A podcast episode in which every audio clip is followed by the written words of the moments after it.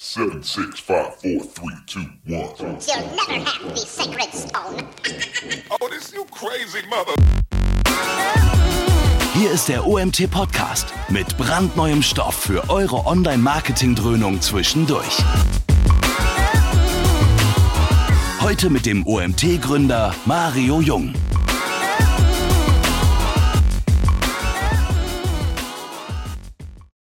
Hallo zusammen, ich freue mich auf einen dritten Akt diese Woche.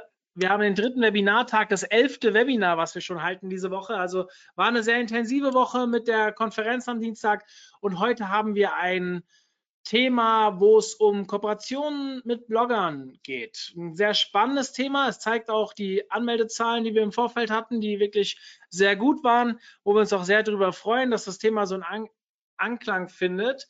Dementsprechend schön, so einen letzten Akt für diese Woche zu haben.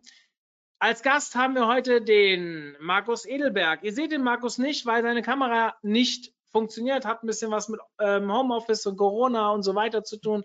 Ähm, ist auch nicht weiter tragisch. Wichtig ist, dass ihr ihn gleich hört und die Folien seht. Dementsprechend erstmal, Markus, an dich. Herzlich willkommen. Danke dir. Servus. Freue mich auch. Ja, es ist dein erster Auftritt bei uns letzter Zeit Richtig. hatten wir viele Gesichter, die schon öfters da waren. Nach vier Jahren ist das auch nichts Unnatürliches, glaube ich. Aber ich freue mich natürlich, wenn wir auch mal ein neues Gesicht, auch wenn wir es nicht sehen, begrüßen können. Und äh, ja, du bist als Social Media Manager bei einem Medizintechnikhersteller, wenn ich das richtig in Erinnerung habe, Genau, richtig. tätig und bist selbst ein Blogger. Und vielleicht erwähnst du ja später mal, damit man sich das auch mal anschauen kann, was für ein Blog das ist. Aber du sprichst dementsprechend aus Erfahrung und sowas finde ich immer besonders cool, wenn jemand auch ein paar echte Beispiele und aus eigenem Leben was erzählen kann. Dann lernt man meistens am meisten. Dementsprechend will ich gar nicht groß weiterreden. Wir zeichnen auf, ja, und am Ende machen wir eine QA-Session. Soll heißen, stellt Fragen über den Chat und ich werde am Ende mit Markus noch ein wenig diskutieren. Ich bin raus bis dahin. Markus, viel Spaß.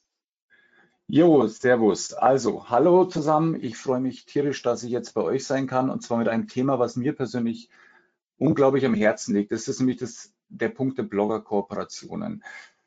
Ähm, ja, oft unter, also beziehungsweise meistens unterschätzt, gerne falsch angegangen und es wird halt einfach viel, viel verbrannt und zwar von beiden Seiten. Ähm, ich nehme bloß grundsätzlich immer zuerst die Unternehmen ein bisschen vor, weil dort sitzen eigentlich Marketingleute, die wissen sollten, was sie machen, ähm, tun sie dann aber häufigerweise doch nicht. Kurz nochmal zu mir. Also Markus Edelberg, ich selber bin Social Media Manager bei EMS Dental, zahnmedizinisch Prophylaxebereich, bin verantwortlich da für den Dachraum. Habe mein Büro normalerweise in München beziehungsweise ja, jetzt im Moment nur Homeoffice, auch in München, aber ja. Ansonsten, und da ist so mein, mein Kernbereich, ist beim Bloggen, bin Inhaber und Mitgründer vom Green Urban Lifestyle Blog sein. Wir sind ein Blog sein, das sich wirklich komplett um den Bereich Nachhaltigkeit dreht, aber aus Lifestyle-Perspektive. Also jetzt nicht dieses klassische, äh, wir ballern euch mit vegan zu oder ähnliches, sondern wirklich, es geht um den gesamten Bereich der Nachhaltigkeit. Und da kommen immer wieder Anfragen rein, ähm, bei denen ich sehe, es ist echt notwendig, dass da einfach Unternehmen und auch die Blogger häufig dazu lernen müssen. Gut, die kleine Roadmap haben wir erstmal die Blogger und die Abgrenzung zu anderen Influencern, weil das wird gerne vermischt, ähm, darf man aber nicht machen hat ein paar ganz essentielle Gründe. Dann die Blogger Relations aus Sicht der Unternehmen. Wie gesagt, die knüpfe ich mir eigentlich immer als erstes vor, weil die sollten es besser wissen. Dann aus Sicht der Blogger gewisse Spielregeln, so mein persönliches Fazit und die Fragenrunde, die Mario schon angesprochen hat. Genau, Blogger und die Abgrenzung zu anderen Influencern. Es ist ein komplett anderes Herangehen beim Bloggen. Denn alle Blogger sind ja Influencer, aber nur wenige Influencer sind auch Blogger. Der Kernunterschied ist, dass sich Blogger der eigenen Plattform bedienen, während Vlogger, Influencer über die sozialen Netzwerke, über YouTube, Facebook und Co. arbeiten. Ähm, was natürlich eine gewisse ja, Hoheit über die eigenen Inhalte ermöglicht. und technisch noch ein bisschen weitergeht. Komme ich aber später nochmal drauf. Blogger selber werden, wenn man sich so umsieht, immer als unabhängiger wahrgenommen als die klassischen Influencer und auch meist als authentischer. Es weiß jeder, wenn man sich mal so umschaut, es gibt ja die, die Perlen des Influencer-Marketing. Ähm, beim klassischen ja, Instagrammer ist es mit der, mit der wirklichen Glaubwürdigkeit, der Authentizität schon nicht mehr so groß gegeben. Blogger sind informativer, redaktioneller im Schnitt, haben eine bessere Lesbarkeit, umfangreicheren Informationstransfer einfach durch das Medium. Wenn ich jetzt überlege, ich habe bei Instagram Bild, kurzer Text, das war's, während ich im Blog sein auf Blogs wirklich längere Texte habe, detaillierter darauf eingehen kann, ähm, also wirklich mehr Wert transportiere. Blogger sind dauerhafter durch die Content-Hoheit. Beiträge sind langlebiger. Kommt dann auch wieder beim nächsten Punkt dann noch dazu. Blogger sind nichts für kurzfristige Aktionen. Blogger Relations sind eigentlich immer längerfristig angelegt, weil die Sichtbarkeit etwas verzögert kommt. Sprich, wenn die ersten Spider über die Seite gehen, wenn die Suchen starten nach Schlagworten, dann kommen sie ins Spiel. Und Blogger, ja, ich sage gern, sind Erwachsener, weil es Blogs deutlich, deutlich länger schon gibt als Instagram und Co. Also ja. Wir haben natürlich auch noch inhaltliche oder sachliche Abgrenzungen. Während Blogger Relations strategisch ausgerichtet sind im Großen und Ganzen und eher aufs Image einzahlen, geht die Influencer Relations eher ins operative Geschäft, arbeiten mit den Sales Faktoren, sind also eher absatzorientiert, während ich tatsächlich über Blogger Relations wirklich auch Brandbuilding betreiben kann, stärkeres Brandbuilding.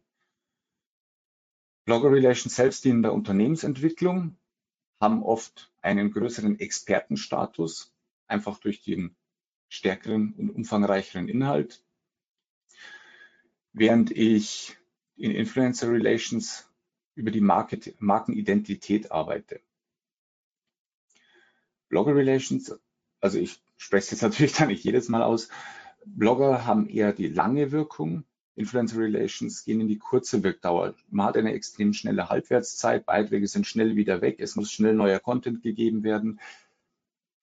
Ähm, es ist also nicht so nachhaltig. Kosten, da sind die Blogger im Schnitt auch deutlich günstiger als die Influencer haben einen geringeren Steuerverlust, aber auch eine geringere Reichweite, kommen aber halt einfach punktueller genau drauf. Bei Influencern natürlich hoher Steuerverlust, hohe Reichweite, sollte jedem eigentlich irgendwo klar sein. Und hier halt eben nochmal der Punkt, wir haben hohes Vertrauen in die Inhalte bei den Blogger Relations und mittlerweile geringeres Vertrauen durch, ja, ist es bekannt, wird gekauft, wird bezahlt und so weiter. Ähm, sieht man ganz klar, dass da weniger Vertrauen ist. Es ist eher ja Top-Idol-mäßig.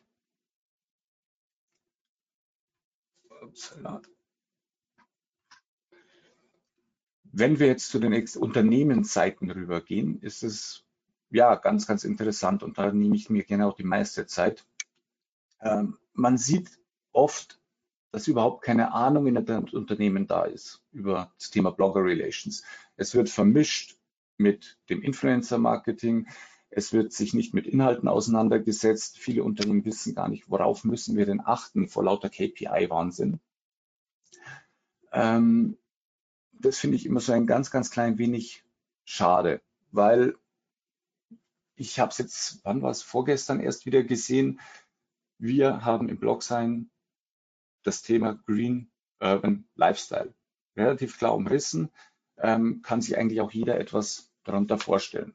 Und dann kommen E-Mails rein, hey, wir sind eine Agentur, wir vertreten ein großes englischsprachiges Gewinnspielportal, wir würden gerne bei euch einen Artikel platzieren. Wo ich mir schon denke, habt ihr euch überhaupt irgendwie mit dem Inhalt dieses Blogs auseinandergesetzt?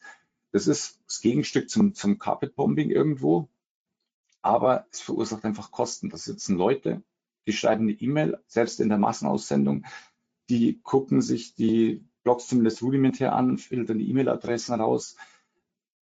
Es ist absolut ineffizient. Und das ist eben, da muss einfach mehr Wissen in die Firmen rein, in die Unternehmen rein, dass Blogger Relations nicht die klassischen Influencer Relations sind. Dann haben Unternehmen oft die völlig falsche Vorstellung des Aufwands, meist auch aufgrund des Vermischens vom Influencer zum Blogger-Marketing, weil Influencer machen ihr Foto, schreiben einen kurzen Text. Man stellt sich vor, dass das relativ schnell geht. Ein Blogger hat mehr Textarbeit, schreiben, redigieren, Fotos erstellen, Freigabe schleifen, im Unternehmen im besten Fall. Ein guter Blogartikel dauert seine vier, sechs, manchmal auch acht Stunden. Und dann kommt irgendwie das Angebot als Barterdeal, hey, wir haben hier ein Produkt für 10 Euro, magst du uns nicht einen Produktartikel schreiben? Und das ist dann ein ganz, ganz massives Missverhältnis. Und da ist es relativ schade. Es ist nichts gegen Barterdeals, es ist nichts gegen einen Deal zu machen mit einem günstigen Produkt, muss man einfach aushandeln, weil manchmal mag man als Blogger auch interessante Startups unterstützen. Es geht nicht immer darum, dass es groß, ähm, groß bezahlt wird, dass immer die große, die große Kohle fließt. Ähm, aber es ist eine ziemliche Geringschätzung der Blogger, wenn man sich nicht bewusst macht, welche Arbeit dort dahinter steht. Falsche Platzierung im Marketingmix ist eben auch wieder Vermischung Influencer-Blogger-Relations. Weil wenn ich sie vermische, kann der gesamte Marketingmix nicht so funktionieren, wie er eigentlich funktionieren soll. Es verpufft unglaublich viel Energie, es verpufft unglaublich viel Geld. Ähm, ist eigentlich nicht im Interesse des Unternehmens. Fehlendes falsches Briefing sollte eigentlich jedem, eigentlich so ziemlich in jedem Bereich bekannt sein. Es müssen Absprachen her. Was will ich, wann will ich es, wie wollen wir das machen, wie ist die, wie ist die Verbindung dazwischen, ähm, gibt es Corporate Design Vorgaben, die bei Fotos eingehalten werden müssen, ähm, gibt es Sachen, die absolute No-Gos sind, gibt es ein spezielles Wording, findet meist nicht statt. Es ist wirklich oft so, dass Unternehmen schreiben, hey, wir haben hier einen Artikel, äh, schick mal, entweder man kriegt eine Pressemeldung mit, womit ein intelligenterer Blogger durchaus arbeiten kann und einfach erkennt, was ist ein Wording, wie muss das aufgebaut sein oder wie sollte es aufgebaut sein. Aber es ist da wirklich so, dass eigentlich nahezu gar keine Informationen fließen. Und das ist ja, im Grund einfach, dass ich am Schluss eventuell mit einem Beitrag leben muss oder mit einem Beitrag rumstreiten muss, äh, der nicht den, den Vorgaben oder den Interessen des Unternehmens konform geht, womit ich dann auch wieder unglaublich viel im, in der, in der, im Brandbuilding vergeude. Fehlendes, mangelndes Controlling fließt da natürlich auch mit rein. Das heißt, es müssen KPIs abgesprochen werden, Textlänge, ähm, Anzahl der Bilder und, und, und. Es, es ist so, der Deal ist geschlossen, du hast den Beitrag gebracht, wir haben dir vielleicht die Kohle überwiesen und dann wird es vergessen. Es findet kein Controlling statt, es findet kaum eine Nachbearbeitung statt. Ähm, gerade mit Bloggern lohnt es sich, längerfristig zu arbeiten. Und da ist einfach eine, eine enge Kooperation mit einem entsprechenden Controlling, mit einer Nachbearbeitung unglaublich notwendig. Das Ganze hängt dann immer wieder zusammen mit wirklich extrem unzuverlässigen oder ungenügenden Ansprechpartnern. Man hat da den Ansprechpartner A, dann kommt eine Nachfrage. Ähm, die Nachfrage verpufft dann wieder irgendwo im Leeren, weil dann ist wieder ein anderer Ansprechpartner eigentlich zuständig, ähm, weil A nicht weiß, was B macht und B nichts sagen kann, was der C jetzt machen sollte. Ähm, es sind also auch nicht intern gebriefte Kollegen da, die sich darum kümmern. Ähm, und das muss einfach in Unternehmen besser werden. Bitte so wäre natürlich, äh, dass man ganz klar sagt, Unternehmen müssen Blogger und Influencer Relations unterschiedlich behandeln. Das heißt, die Leute müssen sich wirklich bewusst sein, andere Menschen, andere Art, andere Ziele, andere Werte, die eingezahlt werden. Unternehmen sollten wirklich mehr schauen, passt die Zielgruppe und die Ausrichtung des Blogs überhaupt dazu wenn man mal bei YouTube, äh, bei Google einfach mal nach Blogs sucht, man findet massenhaft Blogs. Ein Bekannter hat mal relativ uncharmant gesagt, das ist die Hausfrauenmafia. Ähm, da werden teilweise Kooperationen geschlossen, die gar nicht zur Zielgruppe passen. Also nehmen wir die alleinerziehende Mutter, die zwar vielleicht diesen Waschvollautomaten im Wert von 5000 Euro brauchen kann, wo er auch wirklich vom Image her an sich gut platziert ist, ich werde da kaum meine Zielgruppe erreichen. Persönliche Ansprache. Wie oft kommen E-Mails rein? Jeder, der in, mit HR zu tun hat, kennt es. Liebes Team von, es ist im Blogs ein Impressum da. Da steht der Ansprechpartner drin. Schreibt als Unternehmen die Leute persönlich an. Schreibt nicht rein, hallo lieber Blogger, wir würden ganz gern, sondern hallo liebe Sissi, hallo lieber Peter. Es ist einfach die persönliche Verbindung. Man ist Mensch, man arbeitet mit Menschen, egal ob B2B oder B2C. Also die Marketingchefin von Microsoft hat es damals so schön gesagt, sie bevorzugt immer Age to Age, also Human to Human. Wir reden mit Menschen. Wir brauchen eine Vertrauensbasis, wir brauchen eine Kooperationsbasis und da gehört einfach die persönliche Ansprache dazu. Ob das jetzt Siezen oder Duzen ist, absolut egal, aber persönlich. Ehrlichkeit und Fairness sollte man eigentlich meinen, dass es die Norm ist, dass es den Leuten klar ist, ist es aber selten. Ähm, Fairness zahlt jetzt auch wieder auf dieses, dieses Missverhältnis ein, von wegen, hey, wir haben einen 10-Euro-Artikel, magst du uns nicht einen großen Blogpost dazu machen? ähm, ist immer grenzwertig. Ehrlichkeit ist, wenn ich nichts zahlen kann als Unternehmen, dann kann ich das auch sagen. Du, wir sind ein Startup, wir haben jetzt ein neues Produkt, wir haben gesehen, das passt zu deinem Blog. Ähm, wir können zwar leider jetzt nichts zahlen, hätten aber Interesse an einer Kooperation. Gibt es das grundsätzliche Interesse, finden wir einen Weg, der für uns beide toll ist.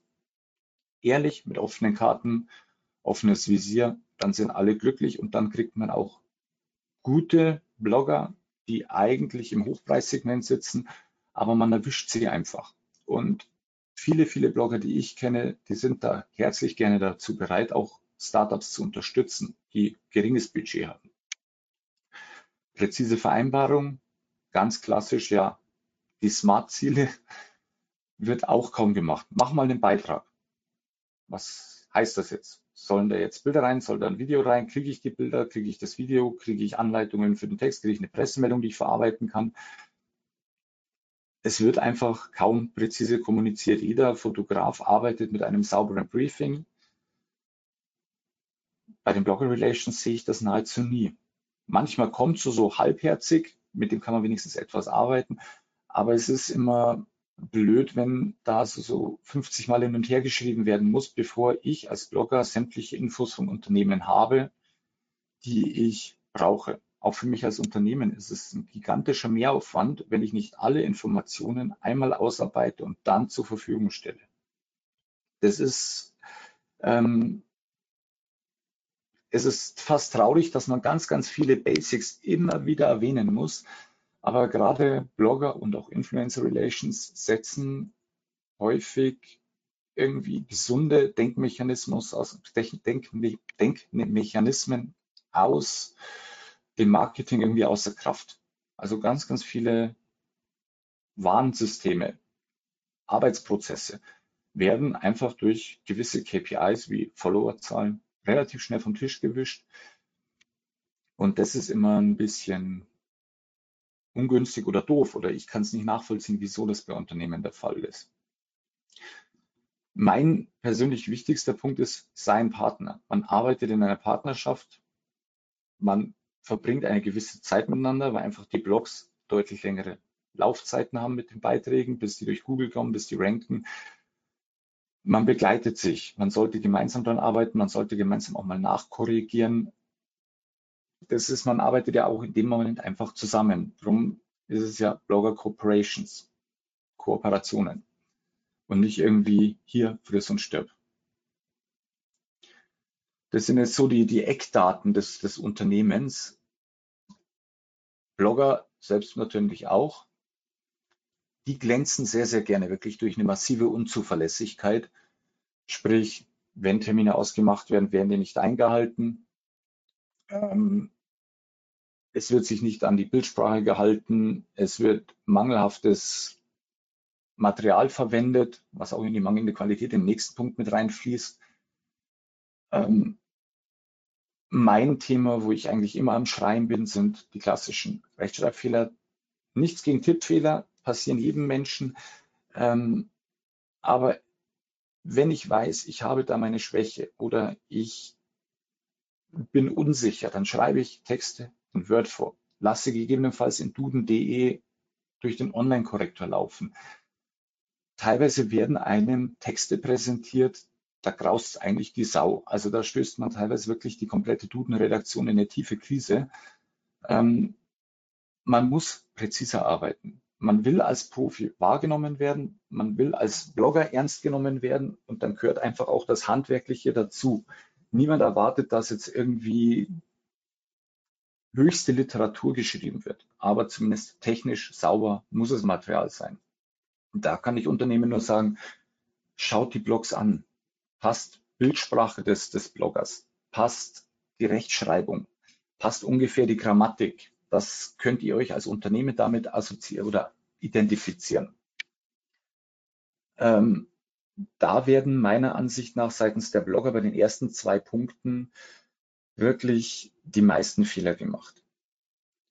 Fehlendes Fachwissen, ganz klar. Nicht jeder Blogger kennt jedes Fachgebiet. Also wenn ich jetzt unseren Bereich nehme, ähm, Zahnmedizin, Prophylaxe-Themen, da muss der normale Blogger sich auch nicht auskennen.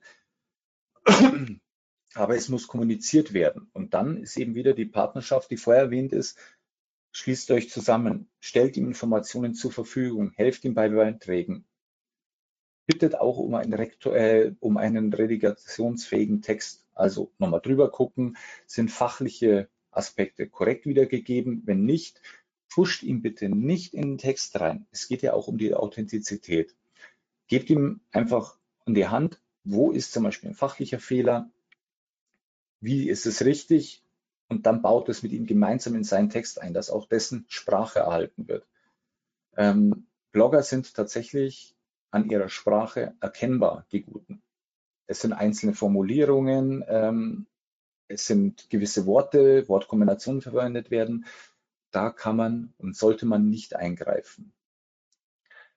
Ja, Blogger und betriebswirtschaftliches Verständnis. Ähm, man kriegt oft mit, dass keinerlei Verständnis da ist, dass Bloggen natürlich professionell gesehen auch steuerliche Themen hat. Blogger müssen genauso verstehen, warum ein Unternehmen jetzt nicht auf kurzen Anruf irgendwie eine 5000 Euro Waschmaschine reinstellen kann. Und wenn sie es machen, warum der Barter-Deal teilweise auf anderen Zahlen basiert. Klar, wenn mir jetzt AEG eine Waschmaschine schickt mit einem Listenpreis von 5000 Euro, ähm, ist deren Nettopreis natürlich ein ganz anderer. Das muss natürlich auch wieder in Relation gesetzt werden. Ich kann dann nicht sagen, ja, ich habe aber normalerweise einen Tagessatz von 5000 Euro. Ähm, Klar würde dann das Unternehmen vielleicht einen Plus machen, weil einfach die sagen, okay, uns kostet nur 1000 in der Produktion. Aber da muss einfach mehr mit reingedacht werden. Auch, dass ähm, Rechnungen entsprechend formuliert werden, wenn man kostenfreie äh, Pressesamples oder ähnliches kriegt, weil das gehört alles auch in die Steuer rein. Das sind alles Einnahmen. Da im Zweifel Steuerberater fragen. Verzerrte KPIs ist so ein Thema, wo ich eigentlich immer persönlich so ein ganz, ganz klein wenig kichere, gerade bei Bloggern ist es sehr, sehr ausgeprägt. Ich habe Blog XYZ. Blog XYZ hat auch eine Facebook-Seite, über die er natürlich seine Beiträge auch ausspielt. Dann ist es für ein Unternehmen unglaublich toll, wenn diese Facebook-Seite 3000 Likes hat. Wenn ich mir die 3000 Likes aber anschaue, stelle ich relativ schnell fest, A, Blogger sind unglaublich gut untereinander vernetzt. Das bedeutet, von den 3000 Likes gehen 1000 auf andere Blogs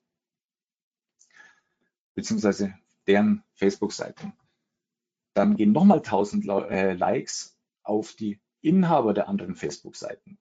Und schon bleibt von 3000 wirklichen Likes bleiben nur noch 1000 übrig.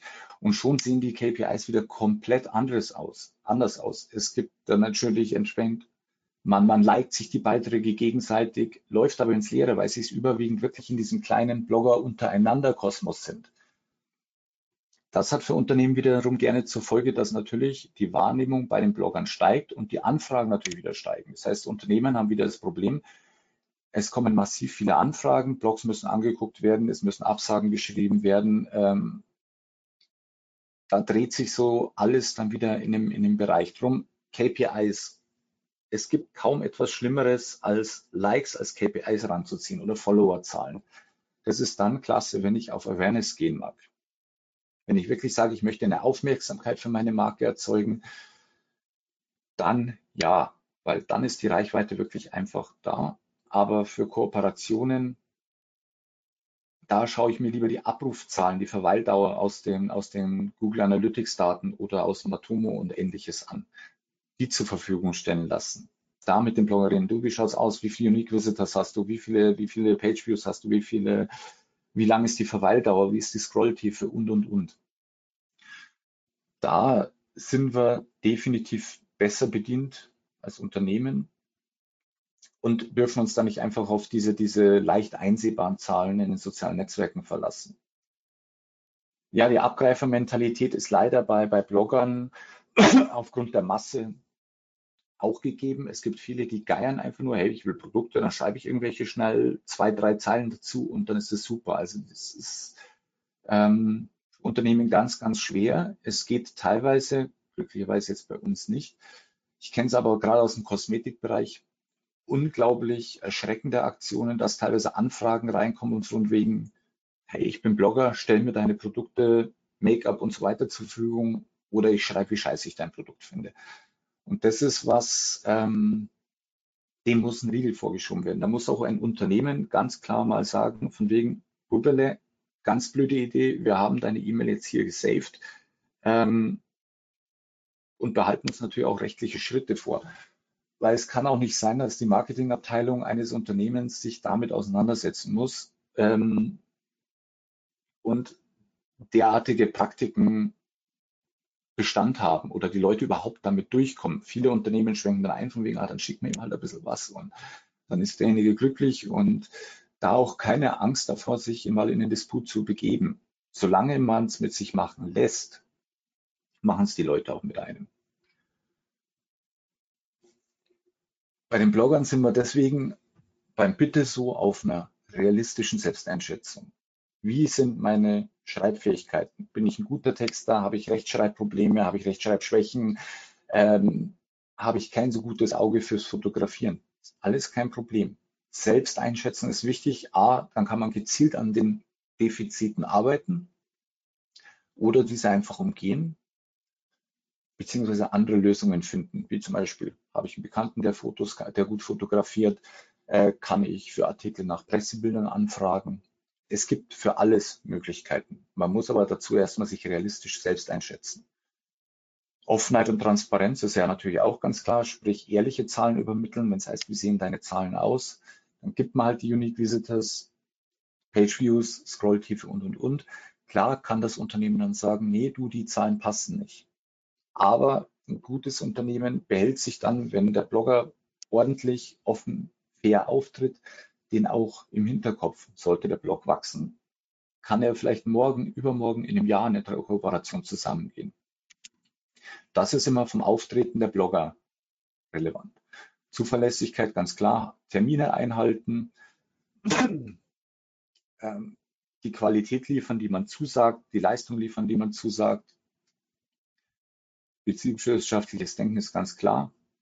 Selbst natürlich auch auf Unternehmensseite berücksichtigen, dass es da nicht immer so ganz läuft. Handwerkliche Skills und die Qualität ist wieder auf die realistische Selbsteinschätzung oben hochprojiziert. Ähm, arbeitet an der Rechtschreibung. Lasst fremde Leute ruhig mal drüber lesen. Nicht unbedingt die Familie fragen, weil die Familie und die besten Freunde werden einem nie sagen, dass der Text scheiße ist. Ähm, checken lassen. Texte in Word schreiben, dort die grundsätzliche Rechtschreibkorrektur drüber laufen, die ist mittlerweile relativ gut. Im Zweifel duden.de Text ähm, korrigieren lassen, dass einfach da zumindest eine saubere Ausgangsbasis vorhanden ist.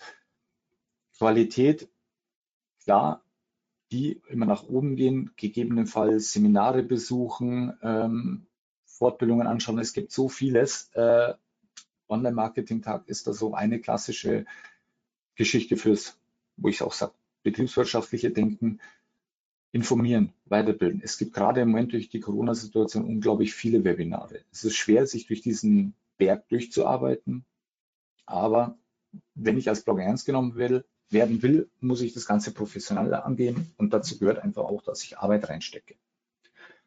Ja, und die Kommunikation. Da bin ich auch wieder nicht nehmen, machen, erledigt betrachten, mit den Leuten in Kontakt bleiben, im Zweifel nachfragen. Mir fehlt Fachwissen, da habt ihr da ein Infoblatt. Oder ich schaffe diese Deadline nicht, wir müssen die eine Woche verschieben. Einfach miteinander reden, denn nur dann kann einem wirklich geholfen werden. Gewisse Spielregeln sehe ich dann natürlich auch gegeben, die ich daraus ableite. Zahlen sind nicht alles. Also es geht nicht immer nur um den Wert eines Produktes, es geht nicht immer nur um die Like-Zahlen, ähm, es geht nicht um die Unique Visitors. Man muss sich das Gesamte anschauen.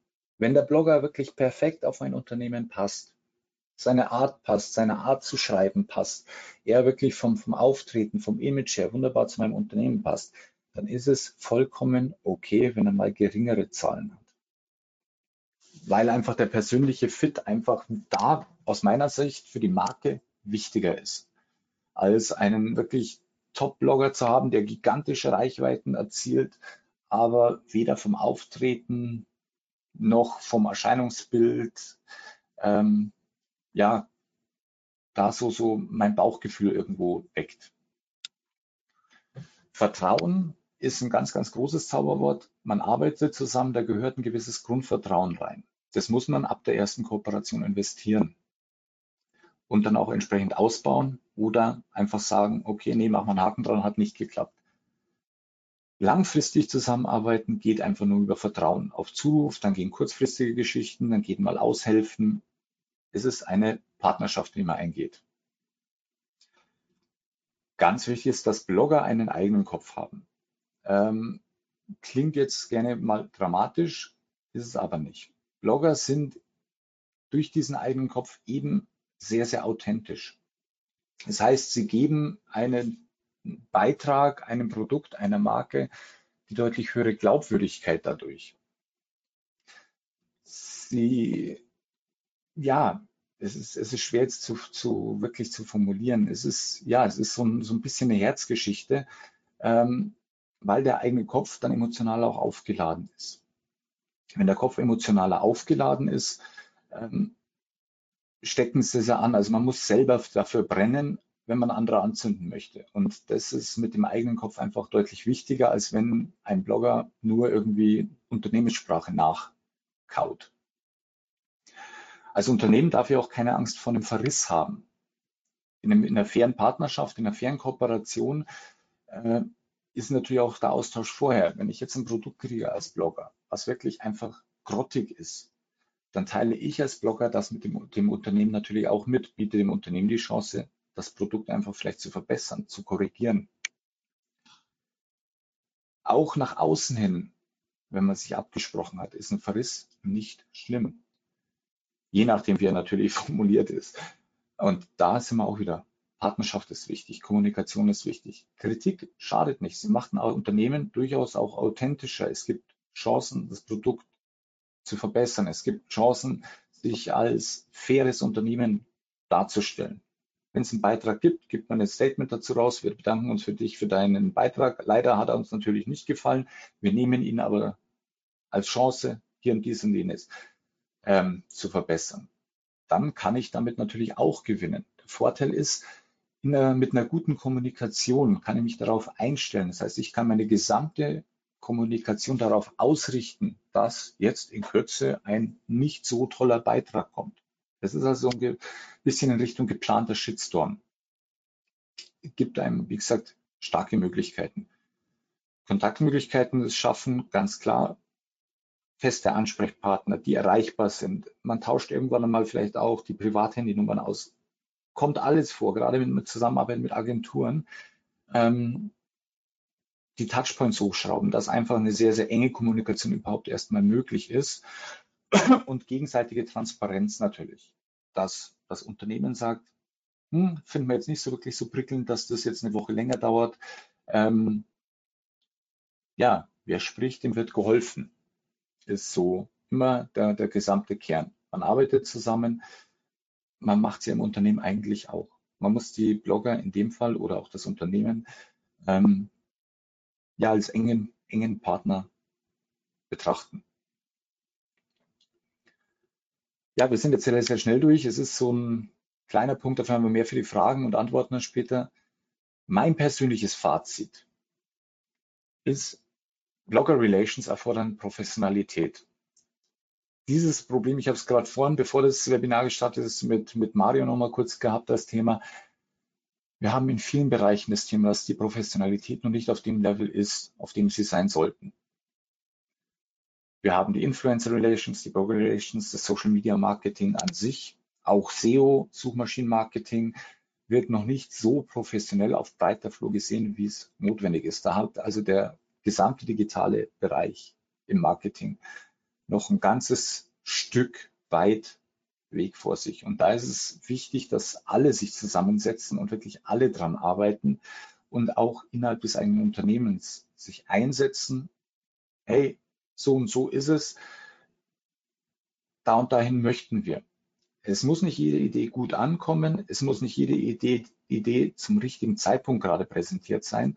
Aber behalte das im Hinterkopf. Das ist ein langer Weg. Ähm, den muss das Marketing gehen. Und da gehört auch eine gewisse Konsequenz dazu.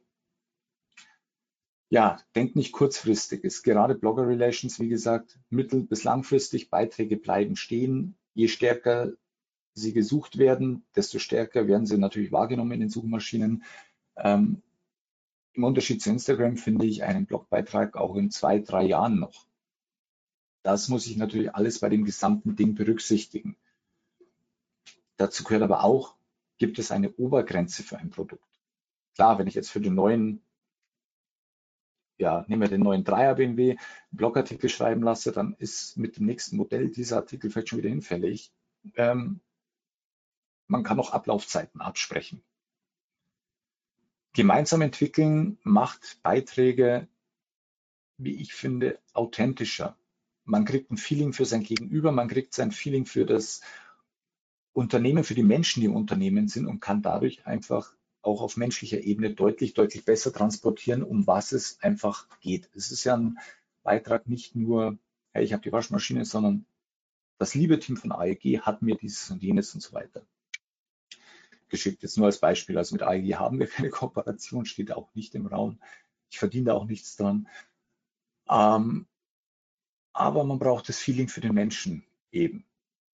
Und beim Bloggen, Sales sind nicht an erster Stelle. Für wirklich salesorientierte Aktionen Influencer schnappen, Instagrammer schnappen. Da platziere ich schnelle Sales deutlich besser, deutlich schneller und auch zielgerichteter.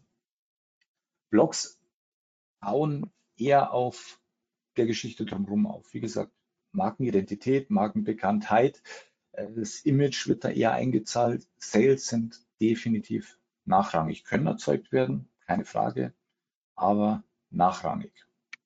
Und korrigiert gegebenenfalls gemeinsam nach. Ich habe es gerade angesprochen, wenn ein Text nicht ganz passt, weil ein sachlicher Fehler drin ist, weil Formulierungen ungünstig sind, weil ein falsches Wording genutzt ist, macht es gemeinsam. Aber als Unternehmen gebt dem Blogger nur Hilfestellung, lasst ihm seinen Text. Als Blogger halt gegebenenfalls auch mal sagen, hey, liebes Unternehmen, jetzt haben wir gesagt am 29. Ich habe jetzt gerade über die Analytics eine Änderung gekriegt oder gesehen, dass der Trend jetzt eher dazu geht. Ein Tag später wäre vielleicht ein bisschen günstiger oder ist zu erwarten, dass es günstiger wird. Dann ist es wirklich so, dass man das über die gesamte Laufzeit auch hinkriegt. Sprich, ändert sich das Wording, ähm, hat sich was in den Keywords geändert, gibt es neue Fotos, können die schnell ausgetauscht werden. Ähm, man kann also gerade bei einem Blog einfach deutlich besser mittel-, langfristig ähm, Feinjustage betreiben. Beim Instagram-Beitrag, wenn er draußen ist, dann ist er draußen. Da tausche ich kein Foto aus, nichts. Das ist, wie es ist. Im Blog, wie gesagt, kann ich deutlich mehr bauen. Ja, jetzt sind wir tatsächlich extrem schnell durchgegangen, ähm, durchgekommen. Hier im Prüfgang habe ich etwas länger gebraucht. Wenn jetzt Mario dann noch da ist, wenn auch Fragen da sind, Ja. her damit. Es sind Fragen da. Ähm, ich habe auch noch eine kleine Geschichte, die ich dazu erzählen will. Also ähm, das Thema Blogger-Kooperation, das verfolgt mich schon sehr, sehr, sehr lange. Ähm, warum? Ich komme ja so ein bisschen aus, also nicht ein bisschen, ich komme aus der Suchmaschinenoptimierung und dort habe ich mich immer sehr viel mit Linkbuilding beschäftigt. Und natürlich sind Blogger gar nicht erpicht drauf, zu, äh, jemanden zu er, ertappen, der sie nur anschreibt, um dort einen Artikel zu positionieren und Backlinks einzusammellen. Das ist mir schon klar, aber das kann man natürlich auch eleganter machen.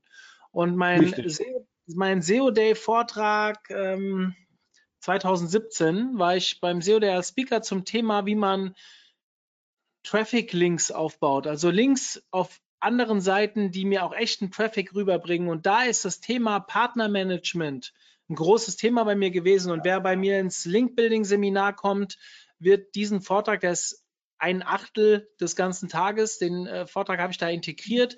Und auf dieses Thema Partnermanagement gehe ich sehr, sehr stark ein. Und dann will ich mal ganz Das- kurz erzählen, wie ich das aus meiner Expertise heraus versuche zu, ich glaube, dass da gerade die SEOs unter euch vielleicht noch mal einen, noch einen tieferen Ansatzpunkt finden. Stellt euch mal vor, ihr betreibt ein Reiseportal und ein Reiseblogger hat auf euch verlinkt. Durch Zufall. Nicht, weil ihr eine Kooperation hattet, sondern einfach, weil er über Thailandreisen schreibt und auf euch verlinkt hat. So, jetzt seid ihr da irgendwo verlinkt, ihr bekommt da ein paar Besucher drüber im, im, im Jahr und das ist ein guter, wertiger Backlink, weil sehr nischig, äh, Reiseblogger zum Reiseportal äh, thematisch relevant. Und jetzt überlege ich mir als SEO-Beauftragter des Reiseportals, wie kann ich denn diesen Link für mich noch verbessern, verstärken? Also für mich ist immer ein ganz krasses, krasser Indikator, wie viele Besucher kommen darüber, über den Link zu mir.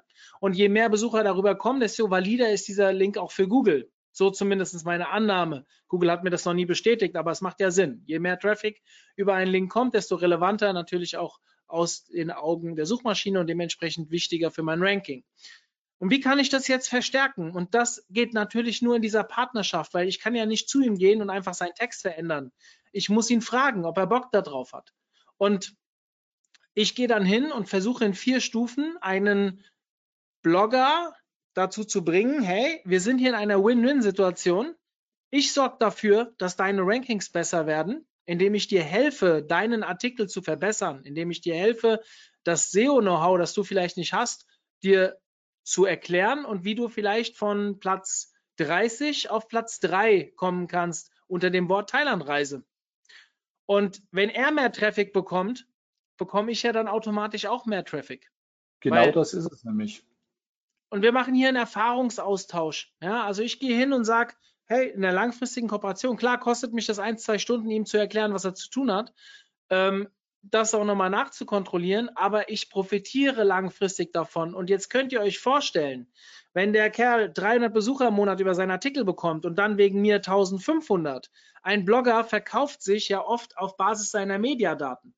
Das heißt, wenn er mehr Besucher bekommt, wird er ja auch im Sinne von irgendwelchen Geschäftskooperationen immer ähm, teurer. Also er kann mehr Geld für seine Arbeit verlangen. Heißt Win-Win-Situation. Ich helfe ihm, mehr Traffic zu kriegen. Ich habe was davon. Und wenn ich dann irgendwann wieder anfrage, weil ich als Agentur einen neuen Kunden habe, mit dem man da auch irgendwas kooperieren könnte, der wird mir zuhören. Der wird mir Vor zuhören, weil ich ihm geholfen habe. Genau, weil du derjenige warst, der ihnen nicht einfach nur gesagt von wegen, hey, danke für den Backlink und so weiter, sondern du warst für ihn da, du hast ihm geholfen, besser zu werden. Das bleibt bei den Leuten hängen. Und genau das ist nämlich das, das gesamte Thema draus. Und wenn dann auch die Agentur oder das Unternehmen den Grips hat, da einfach auch zu gucken, hey, das scheint ganz interessant zu sein und sich dann auch nicht einfach nur mit, mit einem kurzen Hey, Dankeschön oder so weiter, sondern statt E-Mail auch mal einen Anruf zu machen, zu sagen, hey du, jetzt wollte ich dich einfach anrufen, weil ich E-Mail unpersönlich fand, ähm, wollte mich bedanken für deinen Artikel, hast du gerade eine Sekunde Zeit? Und dann kann man das Gesamte aufbauen und dann zahle ich natürlich auch ähm, in zukünftige Werte ein, weil mich würde dann mit Sicherheit auch in Zukunft ganz anders behandeln als neue Kooperationspartner. Wenn ihr irgendeine jetzt- Expertise habt, die eine Ja. Expertise habt, die einen Blogger weiterbringt, dann ist das der Ansatzpunkt. Also ich halte jetzt in letzter Zeit nicht mehr so häufig, aber ich habe früher ähm, sehr häufig äh, bei so Blogger-Treffen einen Vortrag gehalten zum Thema Content-Veredelung. Also sprich, wie man, mhm. Die meisten Blogger denken immer nur, okay, welche neuen Themen kann ich online bringen? Über Republishing beziehungsweise ähm, einfach Veredelung der alten Inhalte denken die wenigsten nach. Da gibt es sicherlich ein paar, die das machen, aber äh, äh, aus meiner Erfahrung sind es nicht so viele und bei den Treffen, die ich dann immer, da sind, dann sitzen dann teilweise 20, 30, 40 Blogger vor mir und wenn ich die dann frage, was machst du denn eigentlich mit den Inhalten, die du mal produziert hast, dann gehen erstmal die Augen auf, wie, wie was mache ich damit? Die bleiben hier auf meinem Blog halt stehen. Aber dass man aus denen halt viel mehr rausholen kann, wenn man die im Nachgang auf Basis der erreichten Erfolge, der erreichten Ziele vielleicht noch neue Ziele damit erreichen kann, also in Form von Traffic, bessere Rankings, mehr Verdienst, was auch immer. Ähm, darüber denken die meisten gar nicht nach. Und wenn ihr so eine Expertise, jetzt in meinem Fall SEO, ihr habt vielleicht irgendwas anderes, ähm, denen geben könnt, dann ist das der Ansatzpunkt, wie ihr mit denen kooperieren müsst. Und dann, habt, dann haben sie einen Wert an euch und sind auch zu allem anderen bereit. So meine zumal, Erfahrung. Richtig, zumal du ja auch den Vorteil rausziehst, wenn du einen neuen Artikel schreibst, der zu einem alten Artikel passt, kannst du über die internen Verlinkungen natürlich auch wieder einen Mehrwert schaffen. Ja. Es sind ein paar und Fragen reingekommen, Markus. Ja, wollen jo. wir mal durchgehen? Ich habe ähm, gerne übrigens einmal möchte ich noch kurz, weil du es gerade vorhin gesagt hast, Blogger sind jetzt nicht so happy, wenn jetzt die reinen Backlink-Anfragen kommen. Ähm, ein guter Blogger, wenn ein zum Beispiel ein Startup, weil die sind in vielen Fällen wirklich echt unterstützenswert. Wenn dann eine nette Anfrage reinkommt, ist sowas eigentlich beim guten Blogger auch nicht das Thema da hilft man sich eben auch mal. Also wenn ein Blogger weiterdenkt und sagt, hey, das ist ein Startup, das passt zu mir, das ist interessant, ist es für einen Blogger natürlich auch von Interesse, wenn er sagt, dann nehme ich jetzt einfach mal so, so einen Backlink-Beitrag rein, von dem ich jetzt primär noch nichts habe. Aber wenn zehn andere angeschrieben worden sind und neun andere gesagt haben, nee, sowas mache ich nicht, äh, bin ich auch wieder der Liebe. Das heißt, ich habe genau das Gegenstück zu deinem Unternehmensthema. Ähm, und ich stelle einfach wunderbare Kontakte her. Da mhm. kann ich also wirklich richtig, richtig auch gewinnen. Ja. Ähm, die erste Frage, die geht gar nicht an dich, die geht an mich. Ähm, jetzt, die kam als letztes rein. Äh, gibt es eine Aufzeichnung meines Link-Building-Vortrags beim SEO Day? Weiß ich gar nicht. Ich weiß nicht. Ich glaube, äh, Fabian, der Organisator, hat die damals äh, gefilmt. Aber ob er die anbietet oder nicht, weiß ich nicht, müsst ihr da anfragen, wenn ihr euch weiterhin dafür interessiert. Ich habe diesen Vortrag nie gehalten hier als Webinar. Ich sage euch auch warum. Er ist Teil meines Link-Building-Seminars und wir bieten so viel kostenlosen Content an. Ähm, irgendwo müssen wir auch Geld verdienen und dieses Seminar ist kostenpflichtig und findet das nächste Mal im Oktober statt. Es ist für ja, Leute, die da einsteigen, kostet, glaube ich, 595 Euro, wenn ich mich nicht täusche. Ähm, aber anders, da kann ich euch das nicht anbieten. Das ist halt auch etwas, wo ich sehr lange dran gearbeitet habe mit äh, Vorbereitungen und äh, ich habe da theoretische Modelle aufgestellt. Ähm, dementsprechend gebe ich den ausnahmsweise mal nicht kostenfrei raus. So, ähm, es sind ein paar Sachen reingekommen. Wie gesagt, äh, welche Erfahrung hast du? Die Frage kam sehr früh. Es kann sein, dass du die später noch beantwortet hast. Ich habe dir zwar auch zugehört, aber vielleicht habe ich es nicht ganz mhm. mitbekommen. Welche Erfahrung hast du mit Blogger, Blogger-Kooperationen gemacht, also im Tausch Fachbeitrag gegen Fachbeitrag? Ähm, in dem Fall dadurch, dass wir über das, das Green Urban Lifestyle wirklich äh, keine, keine Blogger-to-Blogger-Relation sozusagen machen. Es kam da auch noch tatsächlich keine Anfragen rein. Jetzt rein von meinem Hauptjob, wo ich im dentalmedizinischen Bereich sitze, ähm, kann es natürlich rein aus Marketing-Sicht durchaus interessant sein. Ähm, die Frage ist, warum sollte, nehmen wir jetzt mal einfach ein medizinischer Blogger mit einem Mediz anderen medizinischen Blogger Beiträge austauschen. Im wissenschaftlichen Bereich passiert das. Ganz klar, da läuft es ja aber primär über zentrale Portale. Von daher ähm, immer angucken, immer anhören, wenn es interessant ist, ruhig machen. Warum auch nicht? Wenn der Content, der mir angeboten wird, hochwertig ist, spricht doch eigentlich nichts dagegen. Ich habe einen Beitrag, der ist platziert, man hilft sich dagegen, muss man aber halt immer ja im Einzelfall anschauen, ob es passt, ob es eigentlich ja auch gewünscht ist. Ich selber für mich ähm, nein, würde ich nicht machen. Passt einfach zumindest zu unserem Blog sein nicht. Hm. Hier schreibt jemand, meine Information war, dass Blogger No-Follow-Links einbauen sollten. Hat sich da etwas verändert? Schießt wieder ein bisschen Ähm, Linkbuilding. No-Follow-Links, ja, das ist aber eher, eher ein klassisches SEO-Thema. Mein aktueller Stand ist, ähm, bei Kooperationen No-Follow-Links setzen. Es gibt Unternehmen, die schreiben einen an, von wegen, wir wollen aber einen Do-Follow-Link. Ähm, lehnen wir konkret ab, weil wir arbeiten mit dem aktuellen Stand, was wir jetzt eigentlich immer wieder mal auch feststellen. No-Follow-Links sind seitens Googles ge äh, gefordert, also gibt es auch nur No-Follow-Links. Hm. Ich kann das mal aus der Sicht des SEOs beantworten. Hm? Ähm, es gibt eine, wie soll ich sagen, eine, eine, eine Mischung zwischen 50 Prozent, ich weiß nicht, ob es 50 Prozent sind, aber sagen wir mal, die Hälfte aller SEOs äh, sagt, äh, Do-Follow-Link äh, ist natürlich besser als No-Follow-Link und es gibt 50 Prozent, die sagen, in ein gutes Link-Profil gehören halt auch No-Follow-Links rein, weil man hat halt nicht nur Do-Follow-Links. Ähm, ich persönlich glaube, habe ich eben schon gesagt, ziemlich an die an den Punkt Traffic, der über den Link kommt. Und da ist es mir total egal, ob es ein No-Follow oder ein Do-Follow-Link ist, weil mit dem Chrome- Chrome-Browser, der fast 50% Marktabdeckung hat, kann Google die Nutzerdaten erfassen, die über einen Mhm. Link auf die Seite kommen. Und wenn der Link einen Mehrwert liefert, ist es total scheißegal, ob das No oder Do-Follow ist. Das wird einen Einfluss auf dein Ranking haben. Deswegen ist mir das persönlich in einer Kooperation nicht so wichtig. Es gibt viele SEOs, Linkbilder, die sagen, okay, ich nehme aber kein Geld in die Hand für einen äh, Blog, wo ich einen No-Follow-Link kriege, weil theoretisch darf ja Google dem nicht folgen.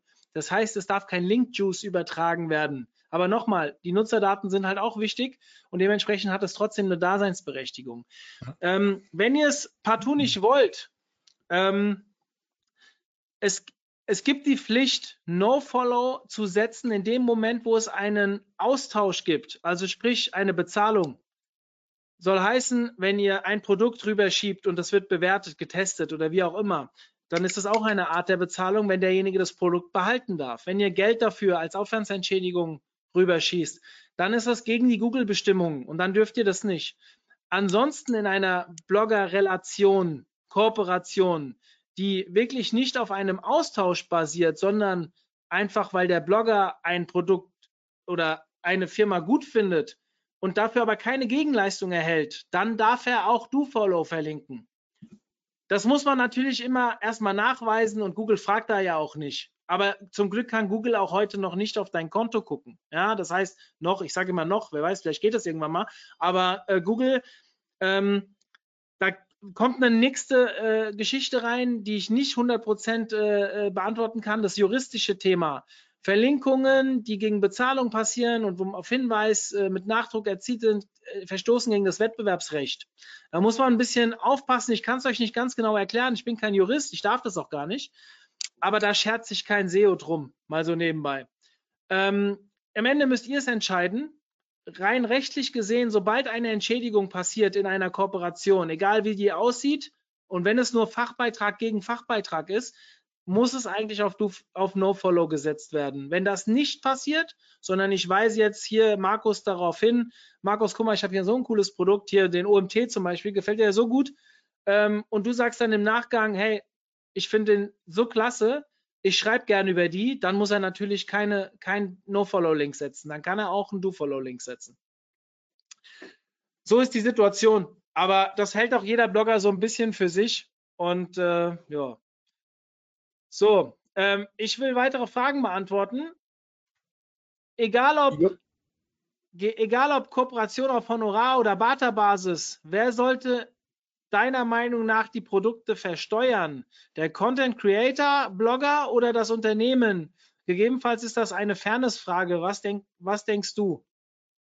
Ja, im Endeffekt müssen sie ja beide sowieso in die äh, betriebswirtschaftlich erfassen. Das ist ja wurscht. Das Unternehmen muss es ja natürlich irgendwie ausbuchen, das müssen sie mit irgendeinem Wert machen. Ähm, die Regel ist, wenn man wirklich PR-Samples kriegt, man kriegt in der Regel ähm, Proforma-Rechnungen vom Unternehmen mit 0 Euro. Also wenn ihr wirklich zum Beispiel oder wenn ein Blogger ein Produkt kriegt, wo es wirklich um eine Testgeschichte geht, um redaktionellen Artikel und Co., ähm, ist eben eine 0 Euro Proforma-Rechnung die Regel, aber in so einem Fall gilt immer noch Steuerberater fragen. Das ist dermaßen heikel und kann einem so auf die Füße fallen. Da ziehe ich mir lieber jemanden externes heran, der das A gelernt hat und B, der, wenn es schief geht, die bessere Versicherung hat. Mhm. Also bei mir oder bei uns wird alles so eingetragen, wie es mit den Proforma-Rechnungen und Co. kommt. Und da, wir bestehen dann auch auf die Proforma-Rechnung. Wenn uns das Unternehmen eine schickt mit 0 Euro, who cares? Nicht mein Problem. Aber dann steht halt tatsächlich auch der Beleg mit 0 Euro drinnen. Wie verhält sich das mit der DSGVO und der Kennzeichnungspflicht von Werbung? Was muss man da in einer Kooperation zwischen Bloggern und Unternehmen beachten? Muss man einen Vertrag aufsetzen? Was muss da rein?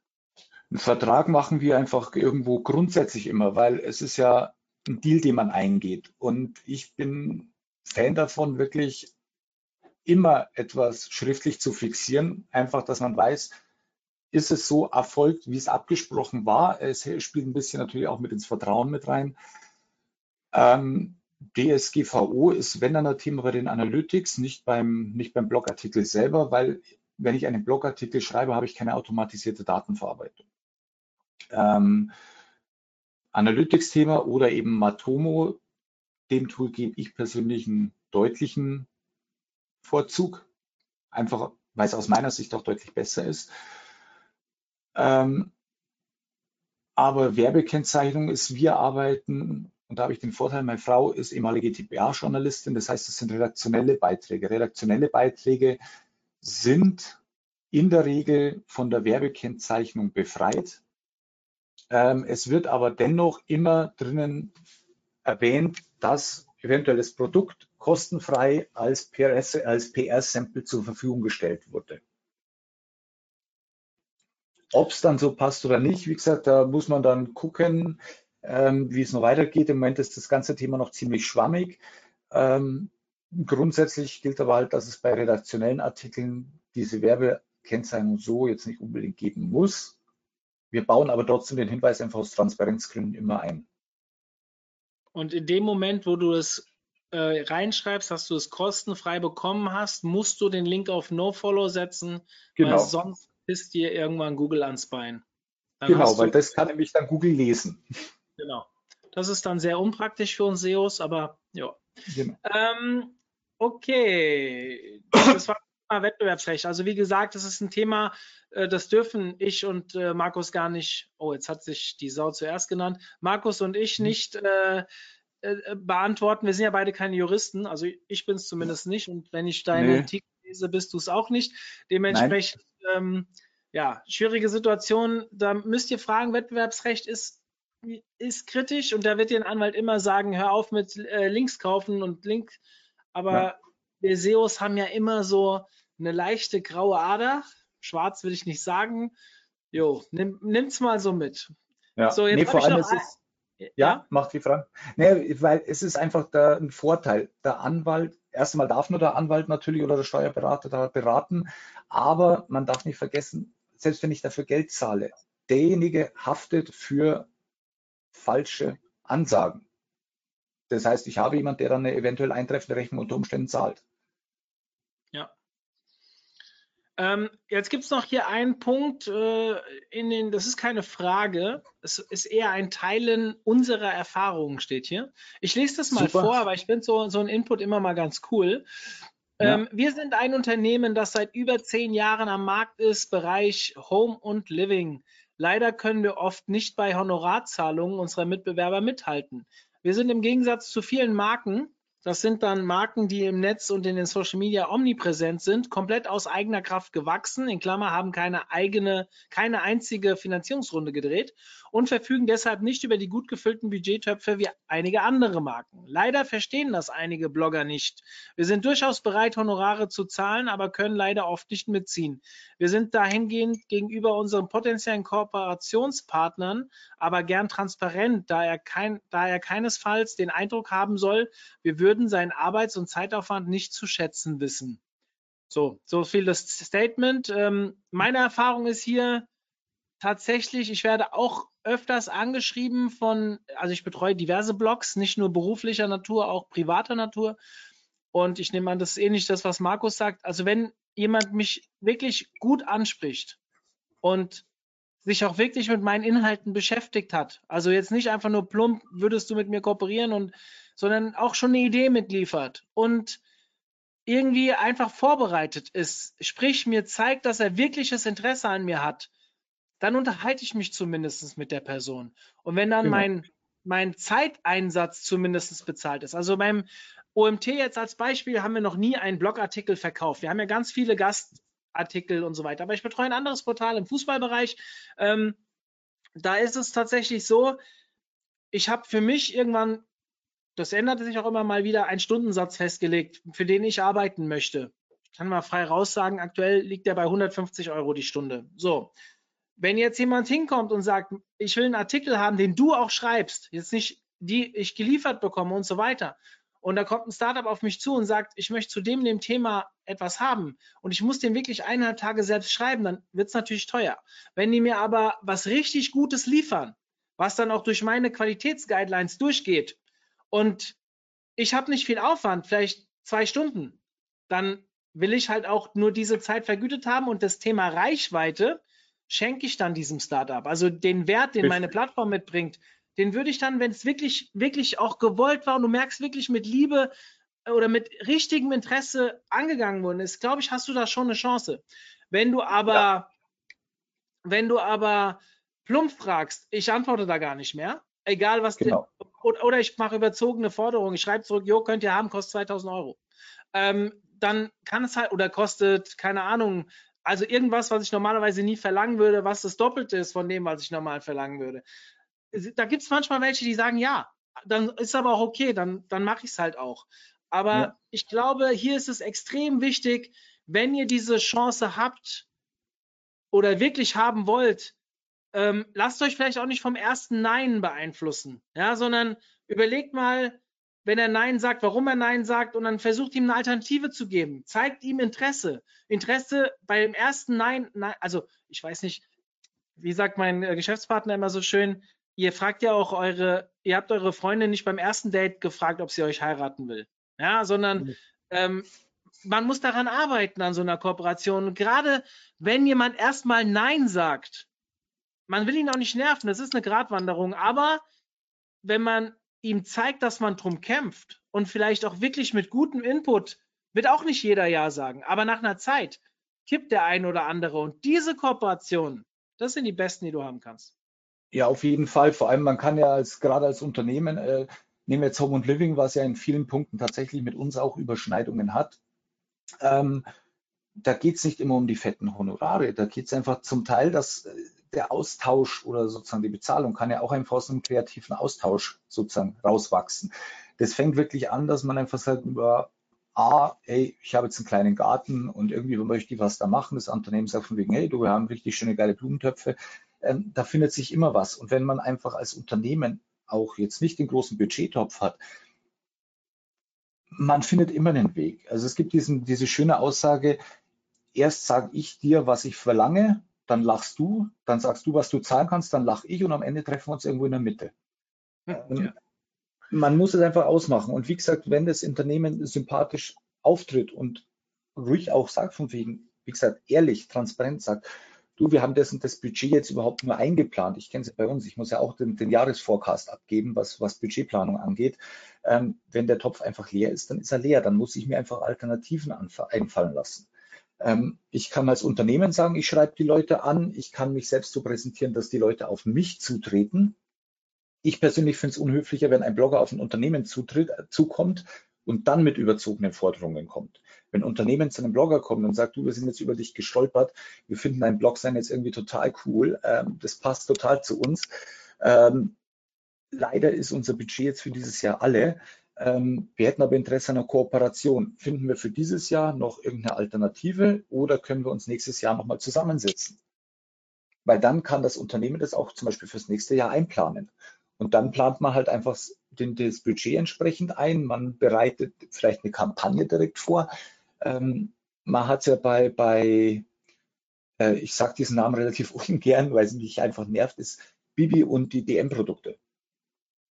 Es findet sich unglaublich viel. Man kommt ja auch aus einem intensiver Blogger, der sich zum Beispiel jetzt viel mit Gartenarbeit beschäftigt. Der, der hat vielleicht auch Ideen, die dem Unternehmen helfen und schon kannst du eventuell das Produktportfolio ein bisschen anpassen. Das Wissen vom Blogger kommt ja auch aus der Nische zum Unternehmen als neutrale Sichtweise. Und da kann man natürlich dann auch wieder eben längerfristig miteinander arbeiten. Und wenn das Unternehmen sagt, hey, jetzt habe ich eine geile Idee von dem Blogger gekriegt über eine neue Sitzbankgarnitur oder so weiter. Wir können zwar jetzt nicht zahlen, wir entwickeln die Idee aber, machen mal zum Beispiel einen Prototypen und stellen den im Blogger wieder zur Verfügung. Äh, muss man aushandeln, da muss man einfach kreativ sein. Gutes, gutes Wort zum Schluss. Wir haben keine weiteren Fragen. Ähm, lieber Markus, vielen, vielen Dank für deine Inhalte und für deine Zeit. Ich danke. Ich danke und gerne. Wir bleiben in Kontakt. Euch allen da draußen ein schönes Wochenende. Und nächste Woche geht es dann weiter. Schaut mal auf die Webseite. Wir haben wieder coole Webinare geplant nächste Woche. Ähm, ich teaser jetzt keins speziell an. Einfach mal unter omt.de slash Webinare gucken. Da kommen wieder coole Sachen auf uns zu. In diesem Sinne, ich bin raus. Vielen Dank. Macht's gut. Ciao, Servus.